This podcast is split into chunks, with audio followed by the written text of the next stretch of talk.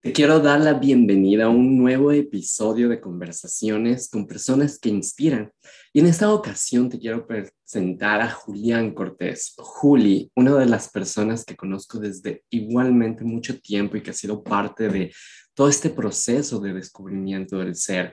Es una persona que admiro muchísimo y que escogimos este tema de alguna manera para poder trabajar en un área muy importante, tal cual es las finanzas. Ser mindfulness en finanzas es algo muy indispensable y algo que probablemente aún falta mucho por explorar y para también de esa manera poder dar a las personas información que funcione.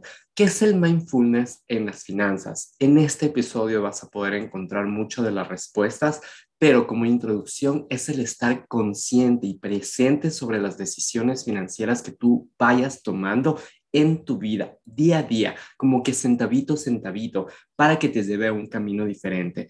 Juli es experto en finanzas. Juli ha tenido su propio recorrido en la vida para poderse conectar con esta área y de la misma manera él es coach una de las personas que también ha podido ser parte de este proceso en lo que es el desarrollo del ser.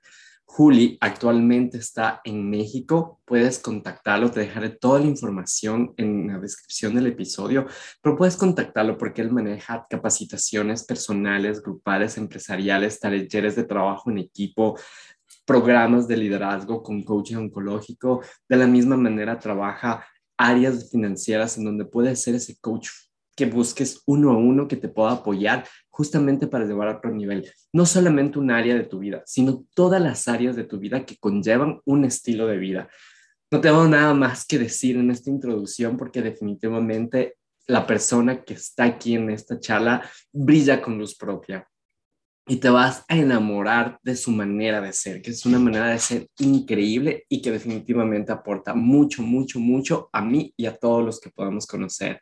Te doy la bienvenida y gracias, gracias por ser parte de este nuevo episodio. Entonces, quiero dar la bienvenida a todas las personas que se están conectando para que puedan ser parte de este episodio. El día de hoy yo tengo una de las personas que me inspiran un montón, que es Juli, Julián Cortés. Es colombiano, ecuatoriano, que ahora reside en México. Y lo bacano de este tema y que justo salió el, el nombre es Haz las paces con tus finanzas Personalmente, eh, yo compartí hace un par de episodios y he compartido con las personas más cercanas en mi vida sobre la situación que yo viví con mis deudas, que justamente por no tener un conocimiento claro o digamos la madurez financiera, me llevó a tomar decisiones con el dinero que no eran las mejores y que probablemente me llevaron un camino que no hubiera querido estar, pero que con el pasar del tiempo agradezco que eso haya pasado. Y justamente por eso eh, quería conversar con Juli para que salgan de aquí ideas que aporten a las personas que no necesariamente están viviendo una situación fuerte con las finanzas, sino también para personas que quieran empezar a relacionarse con las finanzas de una manera diferente y de la misma manera personas que ya sean expertas en las finanzas, pero que puedan seguir expandiendo este mensaje que es bien, bien importante para todos. Sí. Súper. Qué bueno, pues muchas gracias Andy por invitarme. Eh, para mí es un gusto estar contigo, siempre estamos en contacto, siempre estamos conversando de cosas que aprendo de ti, que podemos aprender los dos. Y qué bueno que podemos salir en este espacio como para crecer bastante, ¿no? Y aportar algo, yo creo que siempre hay algo que podemos aportar, siempre hay algo que podemos aprender también. Sí, justamente. Eh, ¿cómo, ¿Cómo crees tú, Juli, que no existe un manual, pero ¿cómo crees que las personas podrían empezar a relacionarse con las finanzas? Por ejemplo, ¿cómo fue contigo? Bueno, a mí siempre me ha gustado, siempre me ha gustado el dinero. a mí siempre me ha gustado el dinero, siempre me ha gustado tener dinero, pero no sabía cómo. Y desde joven bueno, desde joven sigo siendo joven, ¿no? no desde, desde que empecé, digo joven porque pues yo empecé a trabajar temprano, ¿no? Desde los 18 años estaba empezando a trabajar en ciertas cosas, en cosas así. Entonces desde ahí eh, sí tuve trabajos donde pues eran los típicos de trabajos de centro comercial, pero eran trabajos que me iban muy bien. Honestamente llegué a ganar muy bien en ciertos lugares, pero aunque ganaba bien, me gastaba todo. Entonces era como que siempre quería más desde un punto donde no me alcanzaba. Y pues a tu edad de 18, 19 años, seamos honestos, no tiene las responsabilidades que tenemos actualmente. Entonces era ilógico. Y luego ya fue pasando el tiempo y todo, y llega un punto donde pues, ya avanzando ya demasiado tiempo llega la pandemia y ahí es donde ya tenía como que la responsabilidad del tema del dinero, ya sabía lo que quiero, ya tenía el hábito del ahorro, pero habían cosas que sabía que estaban inconclusas, habían cosas que, aunque ahorraba, no sabía cómo multiplicar el dinero, digámoslo así, no sabía cómo multiplicarlo. Y ahí fue donde empecé a tener como capacitarme, a empezar a ver el tema de las finanzas, cómo lo hago, cómo lo obtengo. Y ahí fue donde empezó a hacerlo. Entonces, ¿de dónde nació? Nació de la oportunidad de decir, bueno, ¿a dónde quiero llegar? porque la pandemia fue lo que hizo. O sea, como yo vivo ahorita en México, entonces estuve en una ciudad donde estuve 100% solo todo el año, 100% solo con mi mm. mascota. Entonces fue un momento de, de interiorizar mucho, de darme cuenta de cómo eran mis maneras de ser, de qué no estaba funcionando en mí, qué sí estaba funcionando, cómo estaba llevando mis finanzas, porque me estaba yendo bien antes de la pandemia, me iba muy bien. Entonces, cómo estaba empezando a evolucionar. Y ahí fue donde empecé a, a ver, ok, ¿Cómo puedo mejorar entonces? ¿Cómo puedo independizarme? ¿Cómo puedo empezar a trabajar en lo que yo quiero? Y ahí fue donde empecé a buscar como ese camino donde pensamos que el tener unas finanzas sanas es ganar mucho dinero y probablemente ganar, no sé, 5 mil, 10 mil, 12 mil dólares. Y realmente no es así. Realmente no es así. Yo conozco gente que con 600 dólares al mes, 700 dólares al mes son libres financieramente. Yo digo, bueno, al comienzo decía, me están mintiendo, ya luego empecé a entenderlo, ya luego empecé a entenderlo, a verlo diferente. Probablemente no le alcance para vivir una vida de lujo y de riqueza, pero pues la libertad financiera no es lujo y riqueza, la libertad financiera es libertad, es simplemente sentirte libre y no tener la preocupación, ¿no? Más o menos desde ahí fue donde dije, bueno, yo quiero enfocarme en tener mi libertad, pero no solamente mi libertad, sino poder tener algo más. Y ese algo más tenía que ver con conocer, o sea, mi, mi, sueño, mi finalidad en el mundo no es como que ganar, llenarme los bolsillos de dinero para tener las casas y las mansiones, sino para salir a conocer el mundo, conocer muchos lugares. Entonces de ahí fue que empezó a nacer cómo poder hacerlo, ¿no? Sí, sabes que yo, dijiste algo que me marcó un montón, porque yo empecé un curso de abundancia. ¿Por qué? Porque justamente después de mientras atravesaba esa etapa mía en la que estaba buscando maneras de generar dinero, pero de repente quería algo súper grande en mi vida para terminar de pagar mis deudas y ya se acabó esto, eh, empecé estos cursos de abundancia. Y cuando empecé este curso de abundancia, una de las cosas que a mí me gustó es que ella decía, quiero que, quiero que escribas en una hoja qué, cuánto dinero quieres generar mensualmente, pero desglósalo, por ejemplo, me voy a inventar el pago de tu renta, eh, esto me quiero gastar para compras, esto para ahorros, esto es para mi carro, esto para qué. O sea, realmente, ¿cómo sería la descripción de tu día a día en tu vida normal en, en el tema del dinero? Y decía al final, suma y mira cuánto es lo que te daría. Entonces, te voy a dar un número, por ejemplo, en mi caso me dio 4 mil dólares pero yo estaba pidiendo siempre, no, es que deben ser 10 mil, es que deben ser 10 mil, deben ser 10 mil. Y eso justamente me llevó a entender a esta parte de que hay personas que con 700 dólares viven la libertad financiera porque está acorde a la calidad de vida y el estilo de vida que se dieron, versus personas que de repente nos estamos, bueno, nos estábamos presionando en tener una cantidad probablemente que no, que ya estaba por demás de aquellas cosas que quería cumplir, simplemente lo, lo botaba al aire, pero sin una conciencia real de cómo mi vida podría cambiar, probablemente no por, no, por hacer menos, sino con esa cantidad de dinero ya podría haber vivido una libertad financiera bien diferente. También hay un tema que es lo que siempre pienso mucho, es el tema que muchas veces queremos más, pero no por nosotros, sino porque la sociedad nos lleva a querer más. Entonces, la gran mayoría de personas, o yo creo que todos, absolutamente todos los seres humanos hemos caído en eso. Como que vemos a la persona de al lado que tiene el último iPhone, que tenemos a la persona de al lado que tiene un auto mejor que yo, como tenemos la otra persona que tiene una casa con un patio más grande que el mío. Entonces, siempre vivimos en esa comparativa o comparándonos tanto que llegamos a un punto donde digo, pues necesito tener más y probablemente mis ingresos no me dan para eso. ¿Y qué es lo que hago? Pues no me importa. Empiezo, termino comprándome el iPhone, el último iPhone, y tus ingresos no cubren eso. Y terminas comprándolo a meses sin intereses, pero terminas pagándole el mínimo, el mínimo a la tarjeta y terminas aumentándote mucho más. Y ahí es cuando tú dices, no, es que yo quiero ganar 5 mil dólares, pero ok, ahí es donde viene la pregunta, ¿para qué quieres los 5 mil dólares? O sea, ¿para qué quieres eso? Porque una cosa es cuánto cubren, o sea, tus ingresos, cuánto cubren tus gastos, y otra cosa es cuánto quiero ganar y para qué quiero ganar eso. Porque son cosas muy diferentes. Hay gente que dice que yo quiero ganar 10 mil dólares. ¿Para qué? Pues para tener mucho dinero. Sí, pero ¿para qué? ¿Para qué realmente? Porque, por ejemplo, ahí viene el tema, creo yo. Si es que no tienes claro para qué son las cosas, entonces, ¿cómo le estás pidiendo a la vida que se te dé? Eh, estoy pidiéndole, ah, solo quiero esto, pero, pero exacto, ¿qué es lo que va a pasar con eso? ¿Cómo, ¿Cómo yo voy a manejar esta situación? Si probablemente, y me pasó a mí, yo tenía, cuando estuve trabajando en una empresa de Ecuador y nos pagaban las utilidades altas, yo quise recibir esa misma cantidad de dinero y por supuesto lo recibí, pero de repente, como no estaba conectado con la energía del dinero, de la misma manera se me fue súper rápido y son cantidades de dinero que, o sea, no te hubieras gastado de un día a otro, pero, pero pasa. Entonces, creo que ahí tiene también que ver si es que no estás claro en tu camino para las cosas, o sea, sí, de verdad, es solo un monto. Y es que también tiene que ver con que sí somos, a ver, todos somos responsables de nuestro destino, ¿no? De nuestro presente, de nuestro pasado, somos responsables de nuestras acciones. Pero en el tema financiero yo, yo sí quiero ser mucho, mucho más honesto y es un tema donde yo creo que la responsabilidad está desde, nuestro, desde nuestra sociedad nuevamente. ¿Por qué? Porque normalmente nos enseñan a qué? A consumir, a comprar, a comprar, a comprar, y en el colegio o en la escuela no nos enseñan realmente cómo poder administrar nuestro dinero.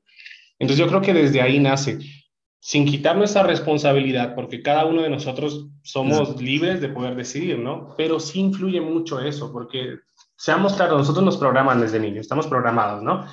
Nos programan desde nuestros padres, que son nuestros paradigmas. Entonces, desde ahí, nosotros empezamos a creer con una creencia, a crecer con una creencia. Y ahí es donde viene, ¿no? Donde debo gastar, debo gastar. Y empezamos a ver el dinero como el resultado. ¿Ok? Entonces como que el dinero, los dólares es el resultado. Cuando ese, eso no es así. Entonces normalmente, ¿qué escuchamos de nuestros padres? Es que no me alcanza, es que quiero ganar más, es que la colegiatura del, del, colegio está muy costosa, es que debo pagar la hipoteca de la casa. Entonces es como que, bueno, entonces, ¿qué es lo que debo hacer? Ganar más. Cuando muchas veces no está en eso, simplemente es disminuir gastos. Muy probablemente disminuir gastos y sobre todo ver un propósito de lo que te decía el para qué. O sea, ¿para qué quieres el dinero? Porque el dinero no es el resultado. El dinero es el mecanismo que te lleva a un resultado. Probablemente tú dices, yo quiero tener una casa. Perfecto, entonces probablemente ese es parte de tu propósito. Ahí que viene, el dinero es el mecanismo para poder tenerlo. Y así con muchas cosas, que quiero viajar por el mundo. Bueno, para viajar requieres dinero. El dinero es el mecanismo para llevar a eso. Pero debes empezar a organizarte, ¿no? Entonces yo creo que va por ahí también el tema donde si nosotros cambiáramos desde la educación que le damos a nuestros jóvenes, a nuestros niños, yo creo que podríamos tener una sociedad sin menos deudas. O sea, como que un poquito más conscientes de lo que podemos tener y no vivir como que tan consumistas, ¿no? Consumir tanto todo el tiempo.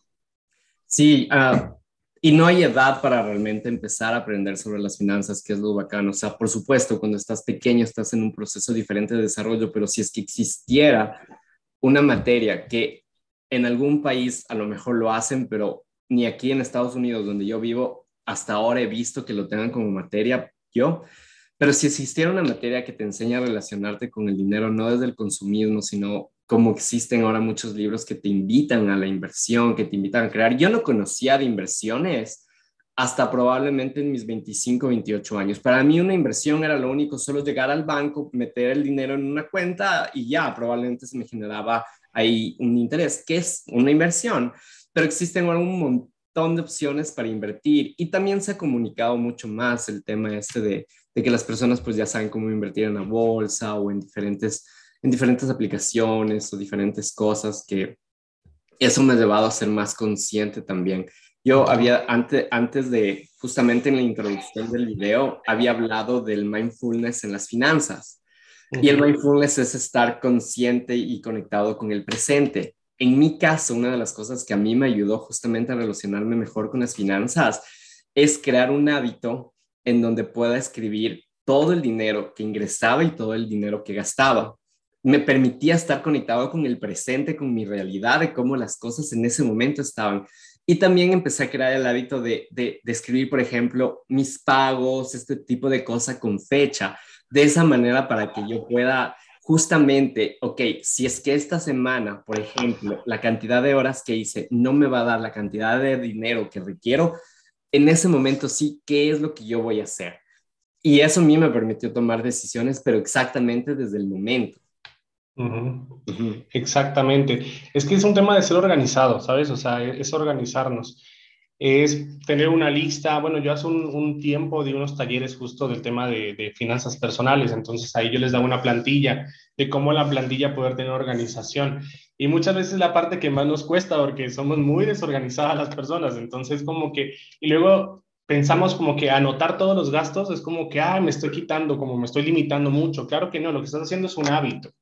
Estás creando un hábito de organización, así de fácil. Entonces organizas tus finanzas, cuánto debes pagar, qué fecha, qué todo, entonces tienes claridad. Porque, te soy honesto, si nosotros preguntamos a la gran mayoría de personas cuánto deben, no tienen idea. O cuánto pagan de interés, no tienen idea. Solamente sacaron un préstamo al banco y ni siquiera saben cuál es el interés que pagan mensual o cuánto pagan anual. Y ahí es donde debemos empezar a enfocarnos. Entonces yo creo que de las cosas más importantes para salir de deudas, primero es disminuir gastos disminuye gastos, porque ahorita cada vez hay más plataformas, ¿no? De streaming y todo eso, que tenemos Disney Plus, tenemos Paramount, tenemos de todo. Si preguntas a las familias, fácil tienen tres, fácil, Netflix, Amazon Prime o, y la otra, ¿no? Y Disney, fácil, tres. Y pregúntate si de las tres ven todos los meses lo mismo. Probablemente un mes ven Netflix y el otro mes Amazon. Entonces, desde ahí ¿cuánto será? ¿Que unos 40 dólares o unos 30 dólares entre las tres? Probablemente te quedas con una, que te quedas con Netflix, eh, eh, un ejemplo, no sé cuánto cuesta, creo que 10 dólares. Te quedas con 10, 12 dólares, entonces ya le estás disminuyendo que unos 20 dólares al mes. 20 dólares que van a tus deudas, que van a disminuir probablemente dos meses menos. Y en eso un montón de cosas más. Ese es un pequeño ejemplo. Luego, eh, en los gastos que haces, en las compras, en dónde compras, en dónde vas. Entonces, son detalles que te pueden apoyar. Entonces dices, oye, Julián, pero me estoy volviendo escaso. No, lo que estás haciendo es apretarte un poco ahorita para poder salir del hueco en el que estás. Sí. Porque honestamente, la gran mayoría de personas, las depresiones que viven, la gran mayoría es por el dinero. La gran mayoría no sé un dato, pero voy a poner un dato al azar. Yo creo que fácil un 80% de las personas en el mundo, una de su preocupación más grande de las depresiones que les da o, de intentos de pues, hacerse daño, tiene que ver con el dinero. Y tiene que ver no porque no pudieron, sino porque no se han sabido administrar. Entonces ahí es, empieza a hacer pequeños cambios que te den grandes resultados. Son pequeñas cosas que te pueden ir ayudando a, un futuro, ¿no? Sí, a mí, a mí justo una de las cosas que yo, y yo aprendí yo agradezco la experiencia que tuve porque justamente me permitió mirar la vida de una manera diferente y a relacionarme de una manera diferente. Pero es, es como un proceso de sanación en el que yo tuve que empezar a aceptar lo que estaba pasando en mi vida, porque sí, yo buscaba la libertad financiera y la libertad financiera sí tiene que ver, creo yo, en reducirte ciertas cosas. Ahí venía el tema de que yo aprendí a decirme no a muchas cosas que en ese momento me daba una libertad que yo creía que era financiera, pero por el otro lado, por la realidad me estaba ahorcando. Entonces, una de las cosas que a mí, que a mí me encantó que aprendí es que justamente debemos conocer nuestros intereses, lo que estás pagándole a tu tarjeta, a tu cuenta bancaria, a tu carro, todo eso. ¿Por qué? Porque justamente si vas a tomar la decisión de pagar una deuda y tienes una inversión, debes analizar el porcentaje de la inversión que te va a dar a ti, que probablemente es el 2%, por decir un número, pero tú estás pagando el 7% en intereses con tu tarjeta de crédito. Entonces, de verdad, vale la pena ganar 2% cuando realmente estoy perdiendo el 5%. Por eso es que para mí el tema de las finanzas, como te decía hace un momento, en este plano terrenal, es súper importante, súper importante conocerlo como como una herramienta. Quiero ser libre, ok, para ser libre sí existe, eh, yo creo que en este caso sí existe un manual financiero que te dice qué es lo que deberías empezar a hacer y cómo deberías empezar a hacerlo.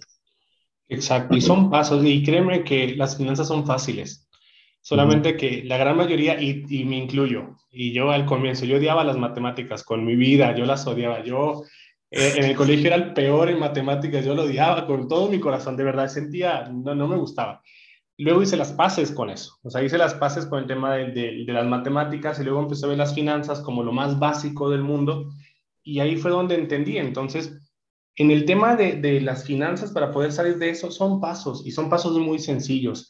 Pero yo creo que un tema más, más importante que los pasos y todo eso tiene que ver con, con, con el ser, ¿no? Con esa parte interior. Es, yo creo que la parte más importante, porque muchas veces de lo, de lo que gastamos, de muchas veces que empezamos a gastar mucho, tiene que ver con esa necesidad de algo, ¿no? De, aprobación, con esa necesidad de quiero más, de, ese vacío que muchas veces sentimos.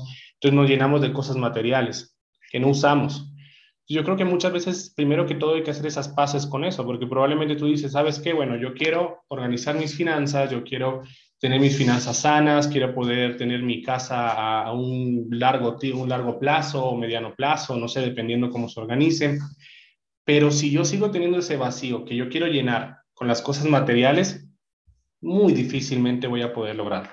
Entonces ahí lo que yo requiero primero es poder sanar eso, o por lo menos hacer las paces. Tal vez no sanarlo de, de raíz, pero hacer las paces con que no necesito lo material para sentirme bien o para sentirme pleno. Y ahí empezar ese proceso, ¿no? De no ser ese comprador compulsivo, porque esas pequeñas compritas pequeñas en Amazon, en Mercado Libre, que aquí pues en México es muy de moda Mercado Libre más que Amazon, eh, terminan siendo cosas pequeñas y que está tan fácil que llegan que eso termina aumentando muchísimo nuestro, nuestro gasto mensual. Entonces, primero es eso, como identificar de dónde viene, por qué tengo la necesidad de comprar tanto, por qué tengo la necesidad de, de consumir tanto, y ahí poder hacer las paces con eso y empezar a organizarme, ¿no? Y si dices, es que yo no quiero dejar de comprar cosas en Amazon o en eso, bueno, está bien, pero presupuéstate ponte, no sé, 50 dólares al mes y no excedas los 50 dólares al mes. O 40 dólares al mes, no lo excedas. Y así vas por pasos, vas paso a paso, poquito a poquito. No debes hacer las cosas de golpe. Sí, sí es aprender a, saber cuánto generas mensualmente y cómo distribuir el dinero. Hay algo que, que me encantó y, y, coordino mucho contigo, justamente es el tema de no, si nosotros podríamos vivir libres preguntándonos todo lo que hacemos, que creo que así debería ser la vida, llegaríamos a tomar decisiones diferentes y eso. ¿Por qué? Porque cada vez que yo quiero el nuevo iPhone, si yo me pregunto, a ver, ¿para qué quieres el nuevo iPhone? ¿Realmente para qué? ¿Cuál es la verdadera razón? A ver, Andrés, no es por tener una mejor cámara, realmente, ¿qué te lleva a comprar el mejor iPhone? Que probablemente saque una respuesta súper básica como que es que está bonito o una respuesta mucho más profunda, que puede ser porque eso me da estatus. Entonces, a lo que quiero llegar es que la invitación para ir a un curso en donde aprendas tus finanzas también es una invitación a que te conozcas a ti y que te conozcas aquellas cosas que probablemente no solo están afectando tus finanzas, sino está un poco relacionado con otras áreas de tu vida, pero que llegas a trabajarlas para justamente ir como que manejando. Porque, a ver, ¿cuál sería un ejemplo, Juli, de, de una manera de ser que podría aportarte al área de las finanzas? Eh, organización. Otra manera, bueno, organizadamente manera de ser. ¿Qué otra manera de ser? Paciente. Ser paciente, que es lo que carecemos mucho últimamente. Yo creo que una manera de ser que, que debemos empezar a trabajar mucho es la paciencia, porque el tema de salir de deudas y todo eso no es de un día a otro, no es de un mes a otro, no es probablemente en seis meses, bueno, dependiendo, ¿no? No es en seis meses.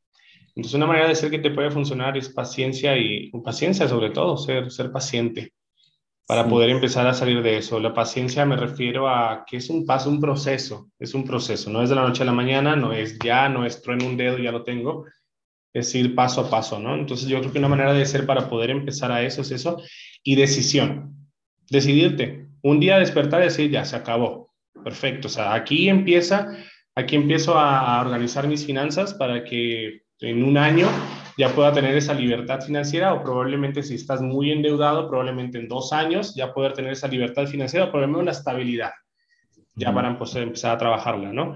Porque la libertad no tiene tanto que ver, porque luego muchas veces probablemente no hemos visto eso, ¿no?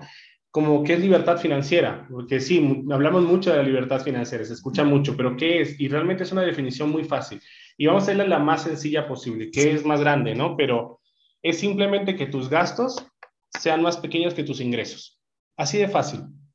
es eso la libertad financiera, no es tener millones de dólares en tu cuenta, no, es que tus gastos sean menor que tus ingresos. Entonces, si yo gano 3 mil dólares, mis gastos deben estar abajo de esos 3 mil dólares.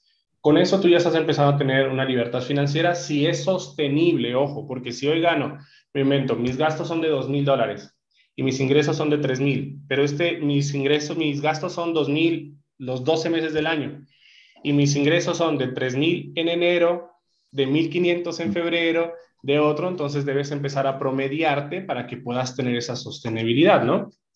Sí, que pasaría mucho en el área de las ventas, ¿no? Que, o de Del emprendedor sobre todo, ja, de, de la persona emprendedora, porque normalmente cuando tienes un trabajo fijo, con un sueldo fijo, pues ya sabes que vas a ganar eso. Pero en una persona que es emprendedora, que tiene un negocio, sabemos que no son todos los meses igual. Tienes un mes excelente, tienes un mes que te va, o sea, te vas a comer el mundo un mes, luego otro mes que no te llegó nada, luego tienes un mes, o sea, muy bueno, luego otro regular. Entonces ahí es donde viene la organización y la paciencia para poder empezar a, sobrellevar eso, ¿no? Porque así es, es un proceso. Sí, y por ejemplo, ahí, ahí viene, eh, cuando hablábamos de la paciencia, si es que yo empiezo a trabajar en la paciencia, lo voy a ver reflejado en, en, las finanzas, justamente para que pueda yo tomar decisiones más tranquilas o mirar mi proceso diferente.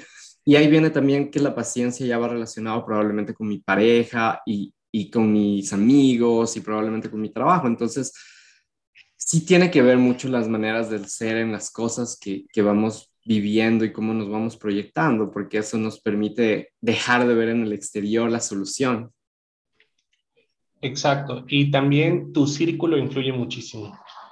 Tu círculo influye mucho, mucho, mucho, mucho. Como tú dijiste ahorita, el tema de la pareja. Si tienes una pareja que gasta mucho y, digamos, tienes una esposa o esposo que gasta mucho, entonces se vuelve un poquito complicado. Entonces ahí llegar a un acuerdo los dos para que los dos puedan trabajar en eso.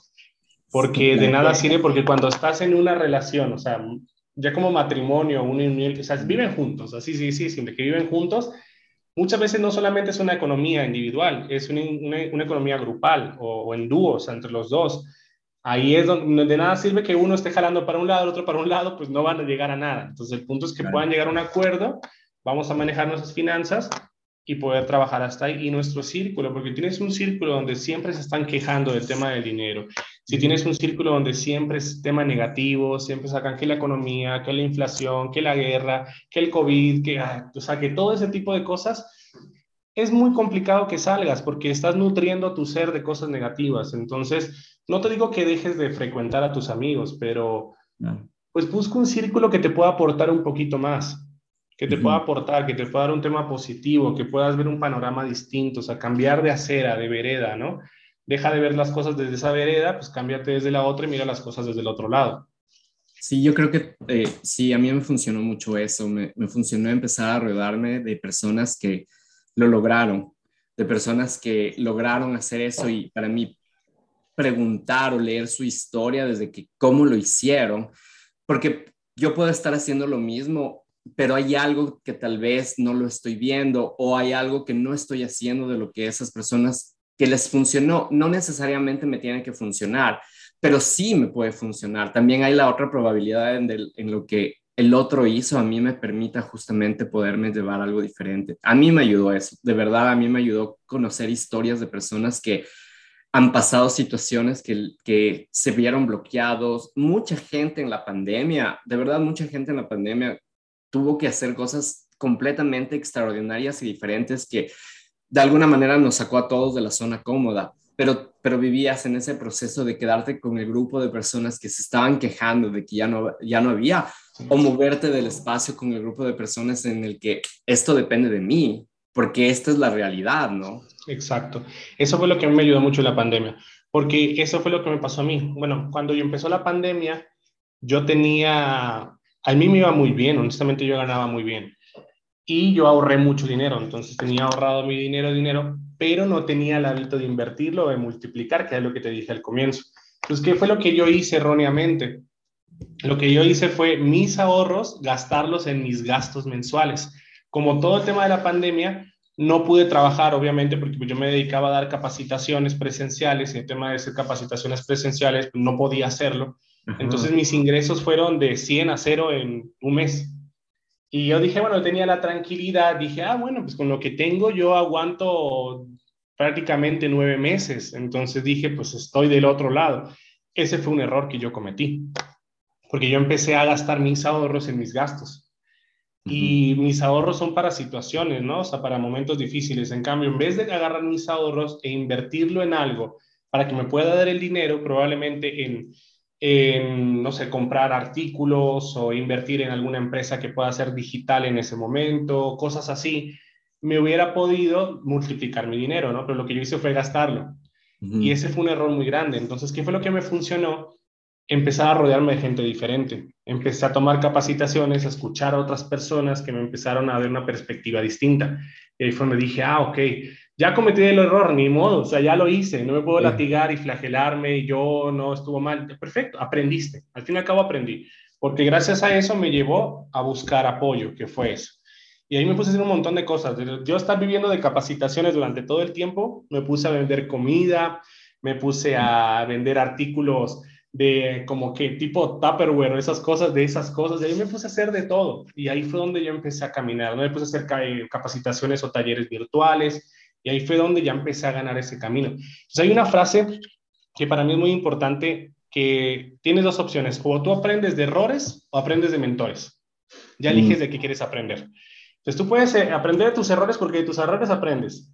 O te puedes evitar el dolor de cabeza de tus errores y aprendes mejor de mentores que te puedan apoyar. Entonces ya yo ahorita prefiero elegir aprender de un mentor, aprender del error. Ojo, y no estoy diciendo que errar es malo. Para mí errar es perfecto porque eso te apoya a crecer.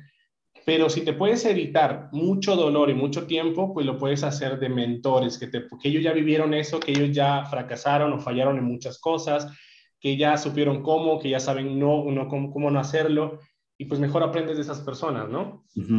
Más o menos de ahí. Sí, sabes que mi esposo me decía una vez que el 80% de las discusiones de pareja, sobre todo en un matrimonio o cuando ya convives y, tus gastos básicamente ya son juntos, me decía que era el tema de las finanzas, que era una de las razones incluso para divorcios, porque, exacto, las dos personas estaban enfocadas o encaminadas en un lugar diferente y eso, en mi caso, él maneja sus finanzas y yo manejo las mías pero tenemos una meta en común y sabemos hacia dónde queremos llegar. Entonces los dos vamos trabajando justamente a esa meta y, por supuesto la invitación para todos es que no, no está mal hablar de finanzas con tu pareja y no debería dar vergüenza y tampoco debería haber un tema de ocultar, sino más bien un tema en el que yo tengo mis deudas y mi esposo sabía que durante estos cinco años que viví pagando mis deudas, esa era mi prioridad y que si, por ejemplo, un fin de semana yo tenía que decirle a él, sabes qué, yo no me voy a cenar con tus amigos porque en e, este presupuesto justamente me va a bloquear de la meta que tengo.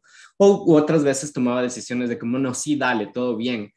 Pero esa comunicación que yo tuve con él a mí me permitió justamente eh, tener ese apoyo con la persona de que versus que me digan, ¿qué estás haciendo con tu dinero? ¿Qué estás haciendo con tu dinero? Sino festejar cada logro. Y eso yo hacía conmigo. Cuando yo organicé mis deudas, y ya pagaba una deuda, festejaba ese logro y, y, por eso hice el primer video, porque para mí fue importante festejarlo y reconocerme de esa manera, ¿no? Exactamente, sí, ese es el punto. Si tú no te festejas, ¿quién te va a festejar? O sea, primero debes festejarte tú primero. Así sea que pagaste una deuda de 20 dólares, no importa, pagaste una deuda, pagaste algo y sí, fue un logro, fue algo que probablemente venías llevando hace mucho tiempo, entonces está bien, eh, debes reconocerte por eso. Y el tema que dijo tu esposo, el tema de, de, divorcio, de separaciones, por el tema económico, es así. O sea, lamentablemente el dinero es lo que más desune familias, lo que más desune parejas, lo que crea mucha pues, negatividad o depresión en la gente.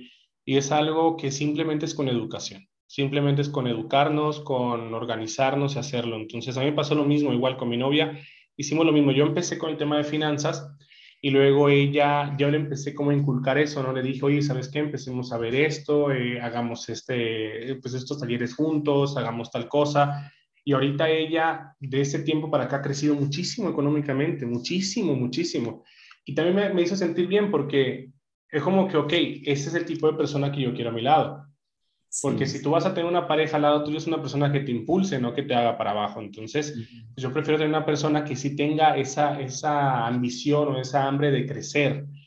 y pues crecer, ¿qué es? Pues conocer un poquito más, ¿no? Entonces en el caso de ella fue como que, bueno, voy a empezar a crear, entonces voy a empezar a organizar mis finanzas y todo, y pues ha crecido muchísimo en eso. Entonces simplemente es de decisión, tomar una decisión, decir, hoy se acaba la mala administración que he tenido en mis finanzas y de aquí o de hoy en adelante empiezo a administrarme diferente. Y ya, y con pasos muy sencillos, ¿qué puedes hacer sencillo? O sea, de forma sencilla lo que tú dijiste hace un momento, haz una lista de tus ingresos, haz una lista de tus egresos y mira a ver cómo estás. O sea, probablemente tú dices tus egresos mensuales, probablemente tú te sale que ganas 2.000 y tus egresos son de 2.500. Bueno, pues es una, es una, una banderita roja bastante grande. Y tú dices, bueno, pero no me alcanza. ¿Qué haces? Emprende algo, ponte a hacer algo. Ahorita es muy fácil hacerlo. Sí. Que no vas a tener resultados de la noche a la mañana, nuevamente no. Por eso luego vuelvo a decir el tema de la paciencia. Hay muchas cosas que puedes hacer, abrir un, canal de YouTube, que se va a demorar, claro que sí, o que tú puedes hacer una, una tienda de dropshipping, que puedes vender cosas o manualidades que tú sepas, que tú tienes alguna habilidad, no sé, eres muy bueno, muy buena en el tema de fitness, o eres muy bueno, muy buena cosiendo, eres muy bueno, muy buena eh, hablando o escuchando a la gente, pues haz algo así, capacitaciones de ese tipo. O sea, el dinero está ahí, el punto es que no lo buscamos. Entonces, eso te puede ayudar a salir de esa, de esa brecha, de ese momento difícil. Entonces, es, puedes empezar con ese paso y luego pues empieza a capacitarte, que es la mejor inversión. La mejor inversión es la educación, la mejor inversión. Sí, sí, a veces las personas, y me incluyo que yo antes decía como que no, no tengo dinero para tomar este curso, pero de verdad, más que conseguir el certificado, es el hecho del conocimiento que llegas a adquirir. De verdad vale mucho la pena y, Juli, de verdad vamos a estar súper pendientes de que cuando lances tu nuevo taller de finanzas, que vale la pena seguirlo y, y Juli, tú explicas súper claro y concisa las cosas, lo cual permite también a los participantes o las personas que estén dentro del grupo que puedan entenderlo mejor, ¿no? Creo que no se trata de hacerle la guerra a las cosas, sino aceptarlas si es que no queremos o no quieres reducir tus gastos porque es acorde a lo que tú quieres, ok, también es encontrar qué maneras nuevas puedo empezar a conseguir para poder generar más dinero y muchas de las veces eso incluso es una oportunidad para emprender algo más. Y otra cosa que yo aprendí es que cuando vayas a, a comprar algo, sí juegan las emociones un papel muy fuerte porque porque muchas veces la decisión es emocional sobre que, lo que quiero versus eh, lo que realmente en ese momento debería pasar. Entonces, uno de los tips que yo escuché es que paso por la vitrina de un mall, que es donde más gastamos, y veo la camiseta bonita y decía como que, ok, pregúntate en, siete días regresa y pregúntate si de verdad quieres comprarla, porque durante ese periodo de siete días tus emociones se asientan y luego entenderás en base a tus presupuestos si es que estás coherente o no. No se trata de cohibirse, pero sí se trata un poco más de conocer nuestras emociones, de saber cuando estoy siendo impulsivo versus o, queriendo cubrir algo, queriendo ser parte del grupo, buscando aceptación versus un, momento que sí es algo que he buscado y me queda perfecto, o, etcétera, ¿no? Exacto, o sea, eso es un tema de gusto. Ahí donde la pregunta. Lo quiero para qué lo quiero, exactamente, o sea, ¿para qué lo quiero? ¿Lo quiero para mí? O sea, porque yo lo quiero disfrutar para mí o lo quiero para mostrarlo, o sea, para demostrar algo, para demostrar riqueza, qué riqueza que probablemente hoy no tienes, entonces es lo peor que puedes hacer Mejor pregunto, tú dices, pasa hoy por la vitrina, veo probablemente el iPhone, la playera, la camiseta, los zapatos, lo que tú quieres, lo veo hoy, la próxima semana vuelvo a pasar, o todo ese tipo me, me, lo tomo para pensarlo, ¿para qué lo quiero? Realmente lo necesito porque es otro tema, ¿no? Entonces, realmente lo necesito, probablemente no lo necesites, pero en tu presupuesto tienes destinado cierta parte para tu ocio. ¿Qué es tu ocio? Pues sea comprarte cualquier cosa o, subirte al edificio y botar tu dinero, lo que tú quieras. Ah, bueno, con, con mi presupuesto del ocio, ¿me alcanza para eso? Sí. ¿Prefiero eso que otra cosa? Sí, pues cómpratelo, pero ya sabes que está dentro de tu presupuesto. Pero si tú, me invento, te cuesta 100 dólares la camiseta que tú quieres y tú vas y, bueno, me cuesta 100 dólares, pero mi presupuesto es de 50. Bueno, voy a sacar 50 de mis deudas ahí sí estás, estás metiéndote un balazo en tus propios pies, porque la prioridad va a ser pagar tus deudas para tener la tranquilidad, la paz, para que te puedas ir a acostar a la cama y poder descansar, no tener esa cabeza de ahora cómo voy a generar lo que me falta. Mejor, siempre prioriza, pon prioridades. Y la prioridad primero va a ser tu tranquilidad. Para mí, la prioridad no es tener la playera más bonita, la prioridad para mí sería tener la tranquilidad y la paz. Eso te va a dar mucho más que un reloj o que un celular o algo. Yo creo que eso es lo que habla más. Habla más tu rostro, tu cara, tu felicidad, tu tranquilidad que lo que llevas puesto. Sí. Muchas gracias, amigo. Muchas gracias por compartir. El tema de las finanzas es muy bonito y, y de verdad vale la pena aprender, vale la pena para poder cambiar o mejorar o, continuar con el estilo de vida que hayamos elegido, pero desde exactamente desde un lugar de paz, un lugar de tranquilidad, un lugar en donde tus relaciones mejoren y todo eso. Yo te agradezco un montón, un montón por darte este tiempo, por conversar, porque esto me nutre un montón y nutre un montón de personas y la invitación está abierta para poder eh, ser parte de una de las cosas que tú creas, Juli. De verdad, muchas, muchas gracias. Claro que sí. Muchísimas gracias a ti también, Andy, por invitarme y pues sabes que cuentas conmigo, las personas que lo vean o que escuchen también cuentan conmigo, me pueden contactar a, través de Andy, con mucho gusto con, eh, hablamos, platicamos y pues sacamos ahí ideas, yo creo que la vida siempre es sacar ideas de los demás, ¿no? Y aprender de los demás. Sí. Y otra cosa chiquitita también, el tema del trabajo. Muchas veces nos quedamos con el tema del trabajo, ¿no? Entonces, pensemos muy bien para qué trabajamos o en qué trabajamos en ese lugar, ¿no? Porque siempre nos dedicamos a hacer, es como que yo trabajo para pagar mis gastos entonces, no trabajes para pagar tus gastos, mejor trabaja para un propósito. ¿Cuál es el propósito de ese trabajo? Probablemente el propósito es ganar experiencia, probablemente el propósito es ganar dinero para ponerte tu negocio, probablemente el propósito es el que sea. Pero no mires tu trabajo como solamente tu fuente de ingresos, mejor mira tu trabajo como un para qué estoy ahí. Yo creo que así lo disfrutamos mucho más, muchísimo más. ¿Ok? Y Julio, una última pregunta antes de olvidarme. Eh, de la misma manera, las personas te pueden contactar para hacer un coaching financiero uno a uno. Sí, claro. porque hay eh, por ejemplo, pueden ser muy tímidas o que, o que en un curso puede ser muy general el tema y eh, específicamente yo quiero tratar mi caso. Entonces, en mi caso es diferente. Cuando manejas tus números con una, una persona, obviamente en un grupo también lo puedes hacer, pero pero abiertas las puertas para todas las personas que también puedan ser parte de eso. Claro que sí, sea una mentoría privada o coaching o puede ser una, pues una sesión. Honestamente no tengo ahorita como una capacitación que quiero dar, realmente no eres la única persona que me ha dicho, ya, ya he escuchado a algunas personas que me han dicho, oye, vuelve a lanzar el tema de finanzas, porque ya lo tengo parado casi un año casi. Eh, porque me he dedicado mucho al tema empresarial, entonces sí lo quiero volver a hacer, porque sí es bonito conectar con la gente desde, desde ese crecimiento, ¿no? Entonces, cuando, cuando planee bien, cuando organice los tiempos, yo te aviso como para poder lanzar algo muy chévere para la gente. Muchas gracias. Muchas gracias y vamos a estar pendientes. Gracias, amigo. gracias a todos. Gracias, gracias, a todos. Y después de esto, yo creo una meditación enfocada al tema de lo que hablamos. Entonces, la invitación también es que después puedan escuchar la meditación, vienen separadas justamente para que la gente pueda optar con, con qué empezar primero. Pero gracias y gracias a todos.